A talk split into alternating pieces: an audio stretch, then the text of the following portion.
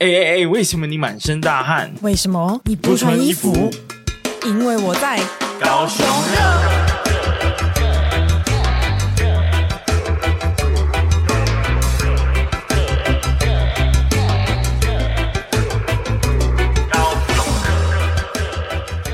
Hello，大家好，大家好，我是威廉，我是宝琳娜，欢迎收听高雄热，高雄热。完全搭不起来，好啦，这个没有啊，我们为什么今天很尬？没有吧？完蛋了，完蛋了！我们不追求那个要同时对话，我们有点是跨时空对话的这种概念呐。因为呢，呃，今天我跟宝丽娜是远距录音，所以难免会有一些这个 delay 的情况发生，大家就不要介意啦。对，我们会尽量就是在同一个频率上。不过我们也是想要测试看看，就是假设我们如果偷懒，然后呢忍不住想要在家里录音的话，会发生什么事情？那结果就是今天的这一集这样子，大家可以听听看。如果不影响的话，我们以后大概就是可以用这种方式去录呃熊热报的单元这样。对。因为这样子，我跟你说，在家里录音实在是挺舒服的。哎、欸，确实哎、欸，我刚刚还去买了一杯咖啡回来，就觉得哇，不用出门去录音室，真的好开心呢。真的，我们就哦，我希望今天就是录起来可以效果很好，这样子。对，这样就一劳永逸啦。然后一开始跟大家分享什么好呢？你不是有台北朋友来找你吗？你带他们去了哪里玩？你要不跟大家聊聊？哦，其实就是标准的第一天就带大家先去博二嘛。不过其实我中午他们来，我就带他们去平呃新源乡，新源乡在林园乡的下面，就那边有一个超级厉害的呃小吃，叫做秋熊小吃。然后呢，呃这家店是在一个很大的庙宇前面，然后它的海鲜都是现捞的。当天他还会打电话给你说，哎，我现在要去买海鲜，应该说我现在有手上有什么海鲜啊，你想要什么的，我可以帮你保留这样子。所以这间店、欸、竟然有这种地方哎、欸，重点是它好远哦、喔啊。对，开车要一个多小时。对，但我觉得还蛮值得的，嗯、因为每一道菜大家都说超好吃的。哇，超棒！对啊，然后接下来就带他们去博二嘛。其实整个盐城区都有稍微逛一下啦，只不过就是博二、嗯、就是一如既往的人很多嘛，所以说 所以说那个品质上可能就有待商榷的。嗯。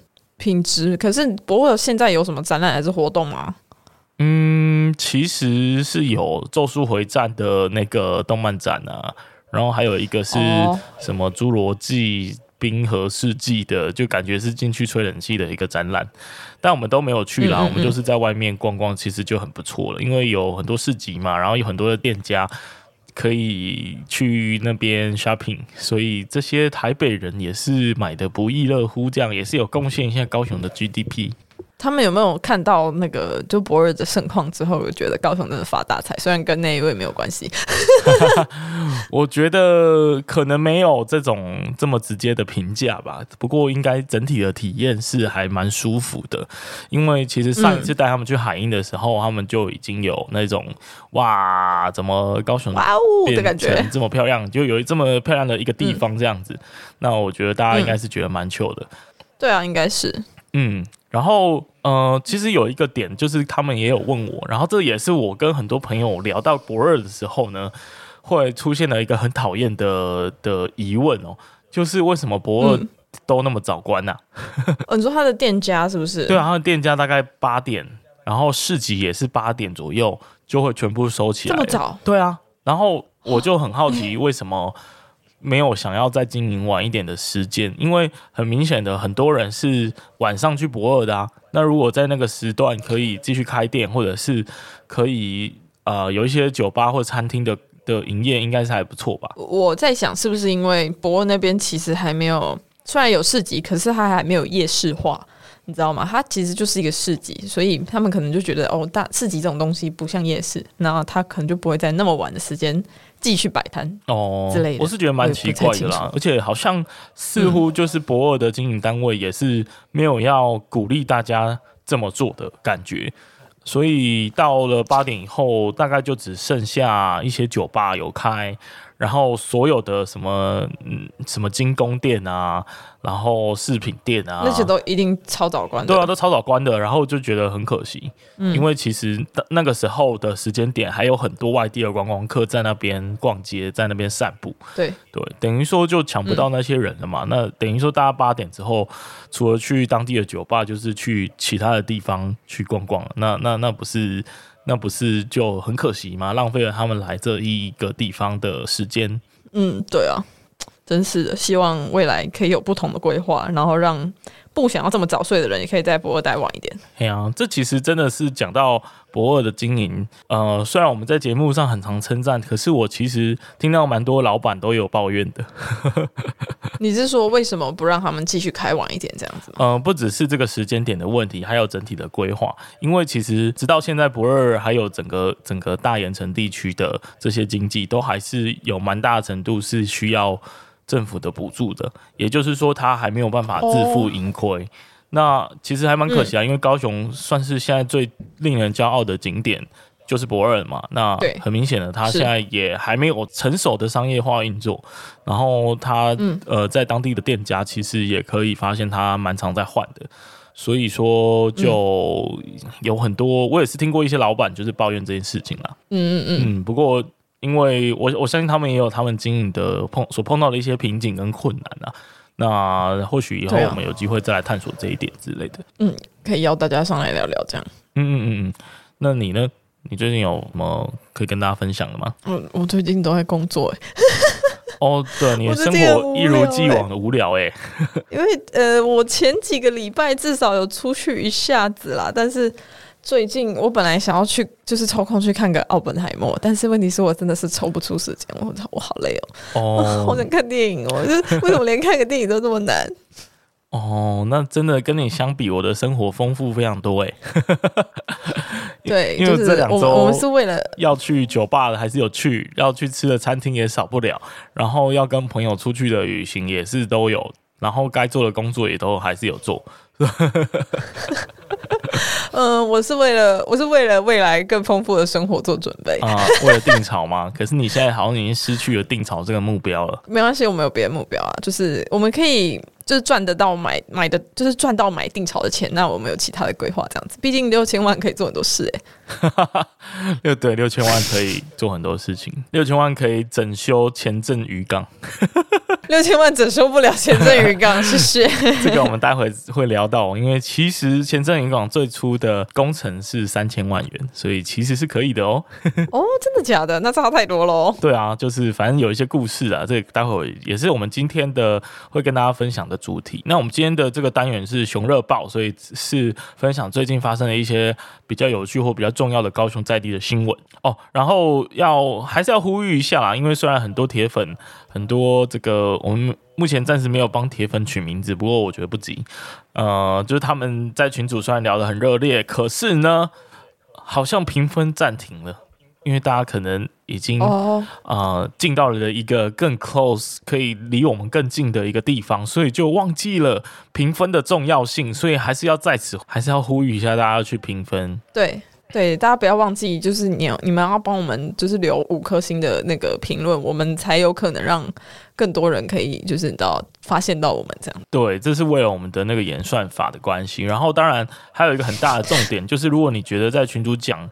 一些消息太太害羞，你还是可以回到 IG 去私讯我们，跟我们分享你的观点或者是你你的疑问啊。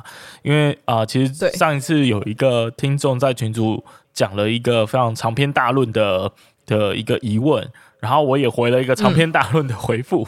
嗯、我觉得这样的形式固然很好，但是呃，我不确定会不会有很多其他的人其实是。会会觉得哇，这样子要问问题或者是要互动，是不是都要很有水准？那其实不是需不一定需要这样哦。其实你只要简简单单的，然后或许我们在节目上就有一些素材，或者是有一些互动的话题，可以跟大家来来来讨论哦。这样应该就可以了。所以大家不要太太谨慎。对，就是你们也可以问那种，就是大家。高雄人早餐都吃什么啊？什么这种这种问题也都可以，就是放轻松聊这样子。对对对，没有错。好的，呃，所以要呼吁大家就是要去评分啦。好，那我们首先开始我们今天的新闻。首先第一则新闻是高雄男子再生水厂启动招商。引进投资动能，我觉得这一则新闻应该是听起来很无聊，但是我觉得蛮有意义的。怎怎么说呢？因为呃，诶，其实就在我们今天录音的前两天，好，我们今天录音是八月呃八月的九号，礼拜三。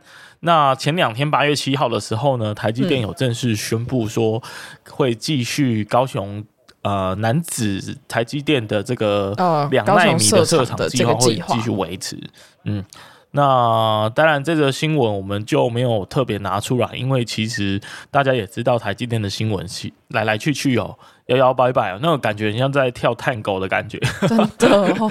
所以一下子又不盖了，一下子又要盖，但是是二十八纳米，然后后来又变成两纳米，反正就是反反复复了。那呃，我们比较宏观的角度也可以去想象。哦，因为我看到很多评论都是说啊，那个一定是民进党在那边骗骗选民啊什么的。那对啊，我就会想说，那那过去有盖出来的，你要你要道歉吗？就你要你要出来说哦，对不起，我当初评评论是错的，这样没有嘛？就没有人会把你抓回来嘛？所以我觉得这种比较。就是简单可以想到的指教跟批评，我觉得就不需要了，就我们持续监督就可以了。对，但可以比较宏观的去看说啊，现在现在台积电的财报怎么样？他们在全球的布局怎么样？然后呃，全世界现在半导体的需求量就是真的不太好嘛。前阵子法说会，台积电也下修了他们的的财务的获利的评估嘛，所以说。他要暂停很多的计划，其实都还算是可以预期呀、啊嗯。那既然他有意思想要继续维持高雄的计划，我觉得就持续观望吧，不用一直吐槽、吐一直唱衰他这样。对啊，因为毕竟再怎么讲，就是台积电。愿意来高雄，真的是一件好事。那、啊啊、他至于要不要来，我们就好好的监督他这样子。而且，欸、他他竟然就是直接给我从二十八跳到两纳米，会不会直接跳太大？对于我觉得，呃，他在高雄的布局是有正向的帮助啦。尤其是对于高雄的一些研发的人才来说，都是一件好事。嗯、因为当他有一些研发的显示调来高雄的话，那呃，高端的研发人才才有。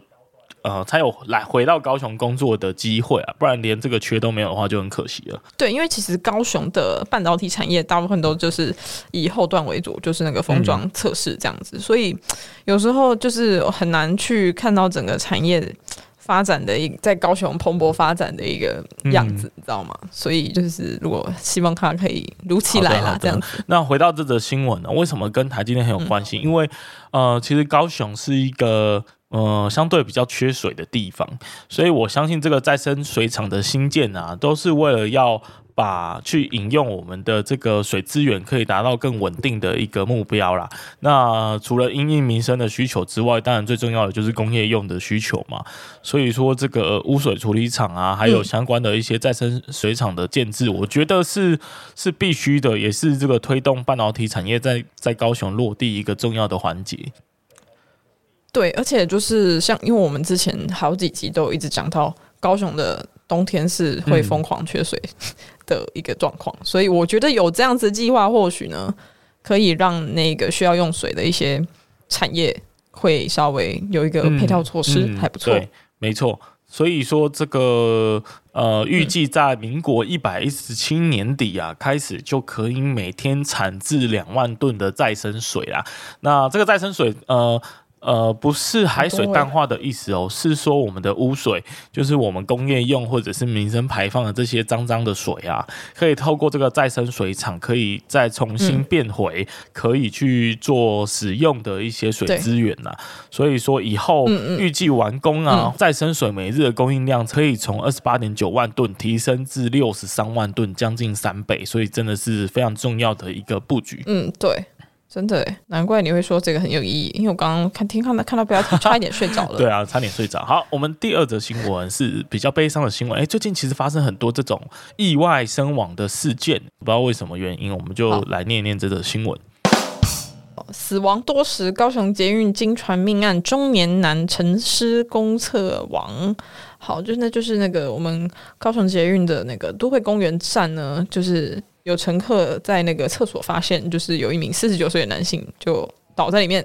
然后后来发现，就是他已经死亡了。这样，然后其实他们是发现旁边有一些注射的针筒，所以怀疑还是吸毒过量。哦、嗯，好，这个新闻没有什么后续，它大概就是我们刚刚描述的这个样子。这样，然后目前警方就是在调查说，这哎怎么会发生这件事情？哎，可是你知道吗？因为我是一个看很多电视的人，哦、所以呢，有有时候呢，即便是。他杀他们，有可能也会把他伪装成是吸毒过量的样子，哦、就是一个自杀或是吸毒。电视剧看太多吧？所以就是哎、欸，这个 对我真的看很多电视，所以我刚刚就会突然冒出那个想法。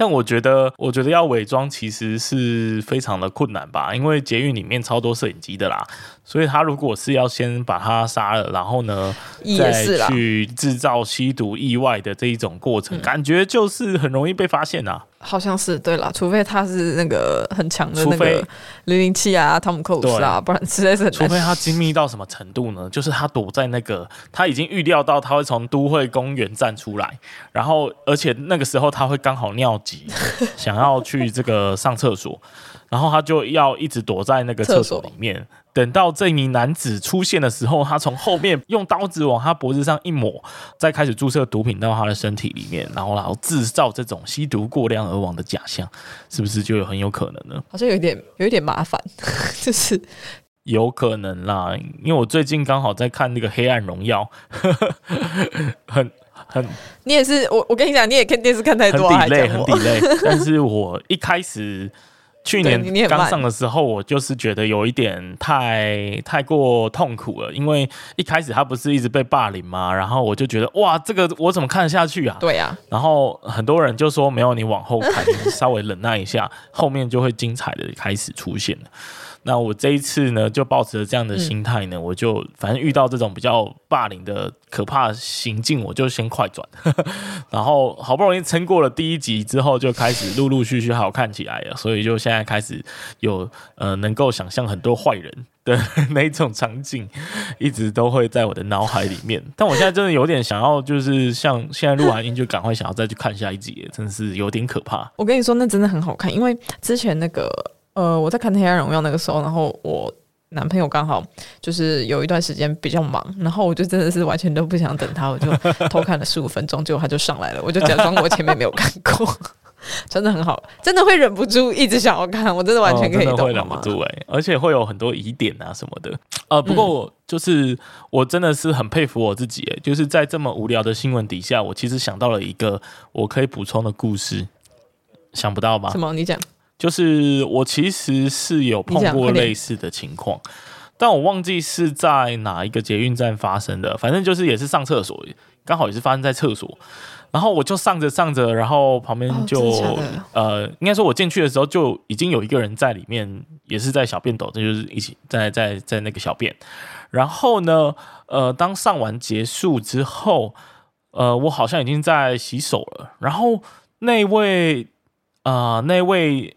男子呢，也是大概二三十岁哦，其实没有很年纪很大哦，比这个新闻还要年轻个十几二十岁。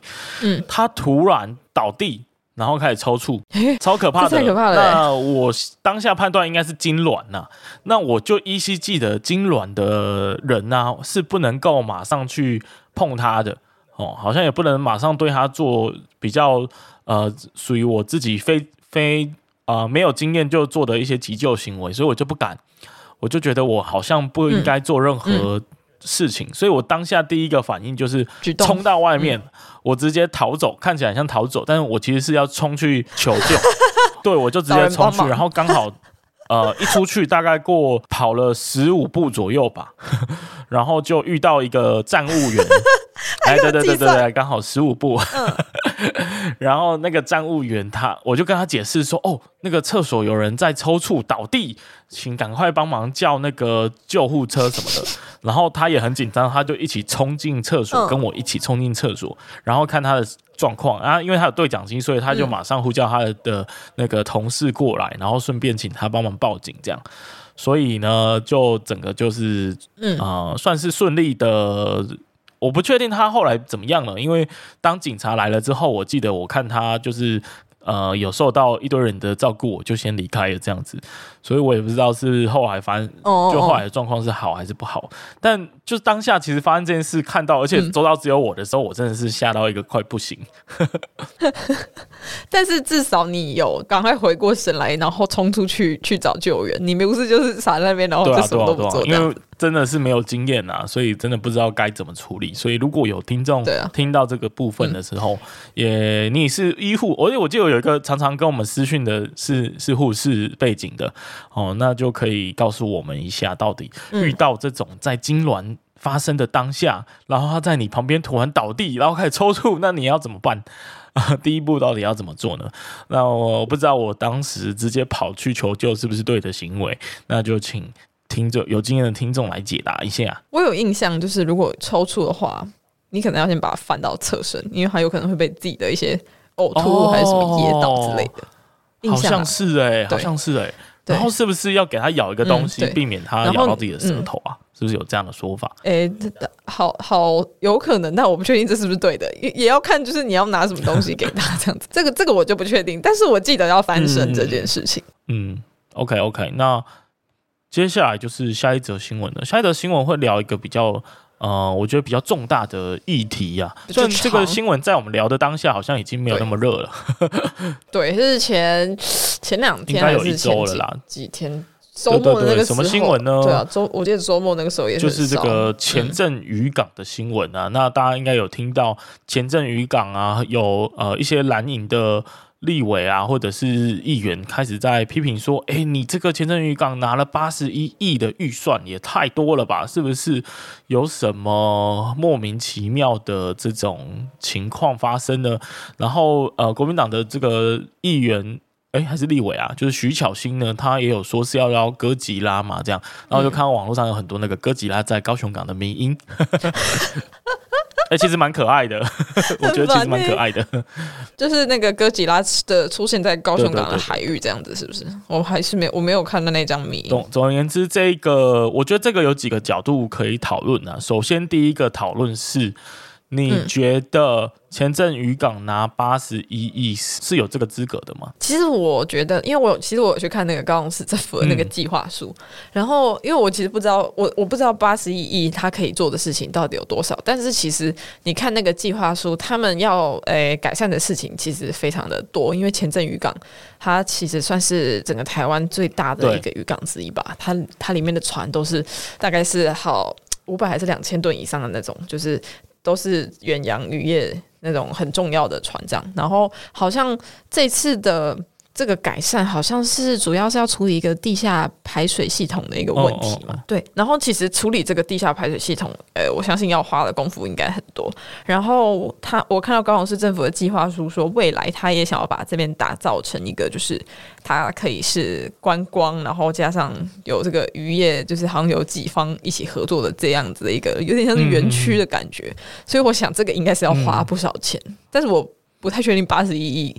是太多还是太？我觉得这件事情可以拿其他的渔港或者是其他的预算来做比较啊。那当然后来就很多，就是后来有点陷入政治的那一种两方的论战啊。然后也是有像国民党国民党籍的，呃，应该说是反对方的，当然就是会觉得说，哎，其实国际上很多的渔港在改建的时候也才花了就是一百多亿啊。然后呃，但是两者的规模差异很大。那前镇渔港凭什么这样？但我也有看到支持的立场是在说，哎、嗯欸，其实台北国菜市场之前改建的这个计划也花了一百三十几亿吧，所以就显得这个前镇渔港更大的这种更重要的设施只花了八十一亿是值得的吧？我觉得就是各方的论战其实是非常非常的模糊啦。嗯、那我觉得大家可以自己去查一下这个计划书，因为与其就是直接很快的判断说，哦，我就是觉得呃这个一定有贪污，或者是我就是觉得。的，哎，这就是我们高雄人的事情啊，其他其他外地人就别管这样。我觉得这种比较直接的论断，我觉得都不太好。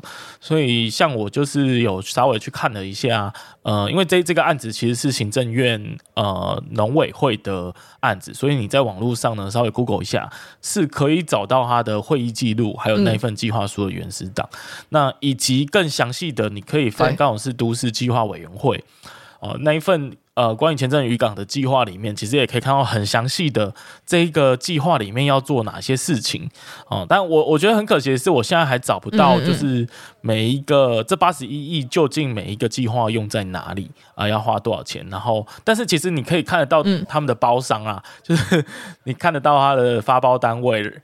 对对对对对，然后可以看得到他这个八十一亿每年用用在哪里多少啊，只是没有细项，这比较可惜一点。嗯、然后我也看了一下这个都市计划委员会的、嗯、呃会议记录啊，其实里面也不乏有呃不同阵营的这个民意代表，所以说我觉得这个其实大家都已经算是蛮乐见这样子的一个计划出现的哦。那现在才来讨论这件事情，我觉得是有一点。嗯有一点不应该啦，所以我我想这也是就是现在最近比较少人在讨论这个东西的原因了，因为呢，呃，稍微说了说明一下，就是其实当初啊，最一开始这个前镇渔港的的预算是三千万啊，他申请了三千万的清清淤的工程哦，因为你也知道港湾久了那个那个泥沙淤积就会多，那多了会影响什么呢？就是它的那个船的吃水深就会被影响到，它没办法停那么大的船。因为大的船，它的那个吃水就会更深嘛，嗯、嗯嗯嗯、万一这个泥土多了就卡住了，所以就需要定期的去清淤，所以他花了三千万的申请哦，但是最后。嗯呃，为什么给到八十一亿？其实中间发生了一些事情，包含其实从呃我们之前伟大韩总机的这个任期里面就已经申请要重建码头了啦。然后所以那时候的预算就已经追加到呃好像是十亿，好还是四十亿，反正就有不同的说法。然后在陈其迈的任内又追加到六十亿，然后最后又因为通膨追加到了八十一亿啦。所以说这整个故事是这样子的。那我觉得稍微介绍一下前前阵渔港到底凭什么好了？我觉得这个可能有助于大家去做一个比较合理的判断。那因为前镇渔港呢，已经有五十年没没有更新了，它是在五十七年里呃以前去做启用的。那这个没有更新会造成什么样的情况呢？会造成其实它的渔获量啊。远洋渔业的这个基地算是非常非常大的啊，渔获量很多，是我们台湾现在最重要的渔港之一啦。嗯、那这么重要的渔港，竟然已经有五十多年都没有任何的更新的，那我觉得这件事情由高雄人来说最准啊。怎么说呢？你上次去前镇渔港是什么时候？嗯、应该是。根本没去过吧？然后你对那边的印象一定就是 一堆重机具，然后破破烂烂、脏脏，然后呢，顶多就是要去顺义吃个生鱼片，或者是经过旗津隧道的时候会经过一下吧，对不对？所以大家对那边的印象都是又脏又旧又破，但是它确实是贡献台湾渔业非常重要的一个港口。那我就觉得说，其实有它的道理啊。先不论八十一亿到底合不合理、透不透明。它是不是最重要、最需要改建的港口？我觉得其实有它的道理啊。那其实除了它的这个渔货量最大之外啊，它的周边的产业，包含它的远洋捕捞业、上中下游会会用到的，像是造船业啊、渔船的维修啊，就会在附近，会在旗津那边，然后前镇渔港也有，然后做网子的啊，还有渔具的啊，其实都在那附近或者是周边的地区，所以。呃，我觉得它带动的一些效益、产业的效益和经济的效益其实是蛮高的哦，所以我觉得真的是不用太去批。嗯去对于前镇渔港是否有资格去争取到这笔预算有太多的疑虑啦。我我这边也想补充一个点是，就是因为像你刚刚提到的是比较产业面的东西嘛，那其实在这个计划里面呢，他们也有预计要帮那个，因为在那个远洋渔业里面，其实是有很多的外籍义工。所以呢，他们这一次的这个计划呢，也有去，就是想要帮这些外籍移工去建增建一些类似他们的活动中心啊、宿舍啊，还有一些教堂啊等等之类的东西，这样子。然后就是对对对，所以我觉得这一个东西其实是很好的，因为你只重视到了一个就是别的。就是一个另外一个需要被关注的群体，因为他们或许在某些方面可能因为外外籍义工，然后又加上就是呃又做了很辛苦的这个工作，有可能是弱势还是怎样的，然后就是有去帮助到他们，所以我就觉得这一个部分还蛮有意义。嗯，而且就是我有看到一些文章啊，就是比较在地的一些居民或者是学者，他们就有说，其实这些外籍移工虽然帮台湾做了很多事情。但是他们在当地的一些宿舍的设施啊，还有卫浴的情况，很多人还在路边洗澡什么的，所以就非常非常的欠缺一个合理的、友善的一个休息的空间呐。那我觉得做这样的改良，真是蛮不错的。嗯。嗯然后除此之外，因为前阵渔港有一个很重要的产业嘛，或者是功能嘛，就是就是渔业嘛，就是海产嘛，所以在那边也会去做一些、嗯、呃冷链啊，就是相关你要把鱼变成加工品或者变成生鱼片。哦，变成大家海产店看到的东西，其实是要经过一些储储存跟物流，还有加工的技术嘛。那因为那些地方都很旧了，如果你有经过的话，真的都那个设施都很老旧，所以他们也是趁这个机会全部在翻修。翻新成这个可以因应现代化的一些调整，我觉得还不错啦。嗯，对啊，而且可以想象哦，就是以高雄市政府的套路啊，我们很喜欢把一些办公的地方或者是一些很旧的地方整个翻新哦，然后变成大家可以去观赏或者是觉得与有荣焉的地方。比如说海鹰中心就是啊，然后我相信那个港副中心也是啊。虽然现在里面应该会开始进驻一些港公司啊，或者是港务局之类的。员工的办公室，但是大家还是可以呃有一些享受到一些外溢的一些观赏的效果啊，或者是在那边搭游轮的时候，还是会觉得嗯，高雄市这样做真的是好棒棒的。所以，对，我觉得是对啊，所以我觉得当初这些是亚洲新湾区，大家也是批评的一塌糊涂嘛。然后现在在享受这些设施的时候，大家又觉得哇，当初这样做真是太棒了。那现在又在批评这个，不就重蹈覆辙吗？所以我就觉得很夸张。对，但但、嗯、呃，即便我们讲了那么多好话，但还是要呃，关于这个预算怎么使用，呃，还是不得而知哦，或者是它的合理性就不。究竟是不是这个合理？我觉得还是值得大家的检视啊。那大家有选民意代表，就是来做这件事情，所以我们也不是毫无监督的就放任他们就呃做自己想做的事情嘛，对不对？对啊，对，所以我觉得大家还是可以持续的拿放大镜去检视这些设施的完工啊。如果真的做得好，真的让你呃就是做完之后你真的去了觉得很棒，那你也不要忘记这样子的一个经验嘛，就把它继续维持高雄改善跟优。化的这个能量嘛，嗯嗯嗯，对呀、啊。好，那这个就大家如果在看计划，就会发现有几个重要的设施。我最后再念一次啊，那呃，包含的多功能的水产品运销中心，还有船刚刚说的这个船员很重要的服务中心，然后还有整个渔业作业的码头啊，去做一个整改。嗯、那景观跟休憩环境的营造，那其实还有一个很大的比例是下水道的建设啊，因为其实过去高雄市在规划下水道的这个排放的时候，其实好像忽略了这块。所以现在就是趁这个机会，又重新把它纳入回来，去做一个完整的规划，这样子。因为它原本的规划好像是会让污水直接排到海里面，这样子。哦，就没有一个妥善的处理再排出去。对对对。OK，所以就趁这个机会一次把它这个大翻新，嗯、而且老实说，这个预算就已经开了啦。大家再怎么抱怨也其实也没用了，因为也经过民意层层的把关，已经通过了哈。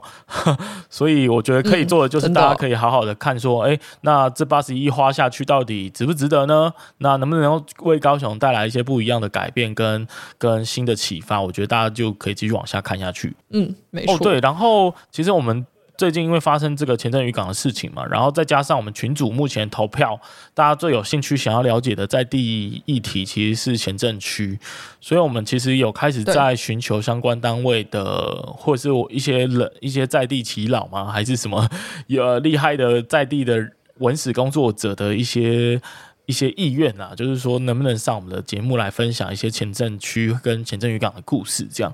那目前我们还在找，嗯、所以如果各位听众有听到这里有一些推荐的。对象的话，也不妨可以跟我们说啊，我们就会去接洽看看，然后大家一起再想办法，就不要说只是了解盐城区嘛，我觉得大家已经很了解了哦，可以换换个地方，我们去了解一下前镇区这个这个呃，大家过往觉得哎，好像脏脏旧旧，然后充满海味，然后很很多腥味很重的一个 一个区域哦，我觉得大家可以多多去了解一些呃，在高雄我们还觉得很陌生的地方，这样。嗯，对，而且。而且前镇区好大，然后就是我觉得很多的高雄人真的没有很了解这一个那么大的行政区，所以未来就是我们可以好好的给他聊一下这样子。嗯，OK，好，那最后一则新闻是比较 happy 的新闻，也是上周我觉得大家、嗯、尤其是男性最开心的一个新闻。DJ Soda 现身高雄，狂 po 美食客真奶汕头火锅，直呼台湾点点点。哎、欸，他没有后面的，直呼台湾是初恋、啊、哦，直呼台湾是初恋。我刚刚标题没有点进去。嗯，好这这这个就不用多说了吧。DJ Sota，还有人不知道是谁吗？对，就是我们韩国非常辣的那位 DJ 这样子，极辣。他是曾经获得百大 DJ 啊。其实，在我们这一代应该都非常熟悉，因为他在多年前刚出现的时候，其实其实大家算是把他拜为女神啊。那沉寂了一阵子哦，他其实一直如果有在看抖音或者是看 IG 的话。我是有追啦，所以我会一直看到他去世界各国游历，然后去表演啊，真的是世界各国，literally 世界各国。那 最近刚好来到高雄这一站，只不过他他来到高雄的原因，其实是因为有一个庙会邀请他，这个还蛮特别的。我觉得。真的很神奇，因为我本来以为是什么电音趴之类的，结果是庙会。那那个庙也是蛮有钱的，我必须说。对，而且这个庙会其实创造了蛮多的流量吧。就呃，而且你看现场的那个装置啊，你就觉得它不像庙会，它更像是音乐节的那个布置，所以就觉得蛮厉害的。这个这个庙很很用心在经营呢，对不对？对。然后呃，其实我觉得可以关注的是，它不是只有来表演。他其实还来做了一些事情，而、嗯、而这些事情都是他惯例到各个国家会做的事情，就是他会拍呃有点像是行销的影片吧。虽然我不确定他跟高雄市政府是不是有签约啦，不，呃，看起来像是没有签约的，就是自发性的行为。他就去盐城一带啊，然后去高雄很多有名的地方，比如说八五大楼啊，嗯、比如说大圆柏啊，然后他也有去吃那个很有名的韩总机最爱的汕头全城火锅。汕头火锅，对对对，然后他就去这些店消费，然后都有。拍成影片，而且是用短影音的方式呈现，就跟他去其他国是一模一样的方式。然后我觉得其实其实其实很有效益耶，而且假设它是自发性的，我们根本没花到钱呢，算是高雄市民赚到哎，对，啊、对不对？而且它的效益绝对比有花钱的那几个网红、嗯、或者是几个大的行销活动还来得更有效益，也算是很好的一个国际宣传的管道啊。而且我觉得它的效果应该是比汉总机好很多了。不能拿两者来比较，这个天差地远啊！毕竟人家是 DJ Soda，对，他的 IG 大家这个有有注意到的话是五百一十二万，这个量级差太多了。五百一十二万很狂哎、欸。对啊，而且其实他在高雄的这一段期间，IG 的 po 文至少六篇，超多，超可怕。哇，哎、欸，他们很棒哎。所以我觉得就是像这种不经意的这种网红的行销，其实才是真正有用的。那我觉得应该观光局啊，或者是高雄市的公关也可以稍微注意到，哎，其实有这种很有效的国际行销的方式啊。那或许以后我们再需要呃再需要花预算的时候，就可以更。更这个有智慧的去思考，说那我们可以找哪些国际的友人来帮助我们，让更多人知认识高雄这个地方，这样。嗯，对。那嗯，好。为什么今天不知道怎么结尾？是因为远端吗？还是？我不知道，也有可能呢、欸。对啊，我觉得是有点不顺。好的，我觉得有点不顺。那最后要要跟大家说什么呢？最后要跟大家说，就是。大家可以告诉我们，你觉得远端录音听起来的效果是什么？我自己觉得效果有点不太好，因为我们上次小小聊了一段还 OK，但是这次聊很长的一段就不 OK 哎、欸，很断线哎、欸。哦，因为假设如果完全靠即兴的话啊，呃，我们用远端的方式就很难很难实现这样子。而且你知道，就是假如说我们讲了一个对方一定会笑的东西，然后可是你讲完之后，对方过三秒才笑，你就 你就觉得很干，你知道吗？而且会有一点不知道说，哎、欸，我现在应该要继续接吗？还是说，还是说就就让另外一个人接？看不到对方的表情。哦，好，那我们下次试试看，如果开视讯吧，会不会好一点？哦，有道理，有道理。好，那我们下次再来试试看。然后我们最近啊，会开始有越来越多的合作啊，那希望大家可以给我们意见，然后也可以给我们话题，这样我们就可以有更多呃，可以在节目上撑过的时间的这个素材。而且。我觉得要跟大家说，就是我们的合作，我们真的都是就是想的很认真，然后到底他要怎么跟高雄有关系，要怎么跟高雄人产生连接，然后怎么让我们的听众觉得说，哦，你们不是只是要接合作，你们是真的有在用心。对，我们真的，我们真的有在好好思考。对啊，对啊，我觉得这个算是大家可以仔细去看看我们很用心的地方了，因为我觉得这些跟我们合作的窗口应该会有点头痛，因为我们就试图问一些就是。呃，很有挑战性的问题。奇怪的问题。对对对对对。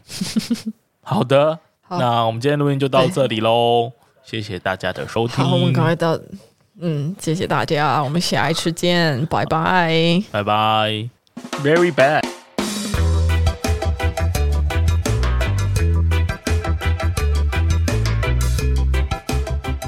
非常感谢你的收听。那如果你喜欢本集的节目内容，再把我们推荐给住在高雄、喜欢高雄、想念高雄的朋友们。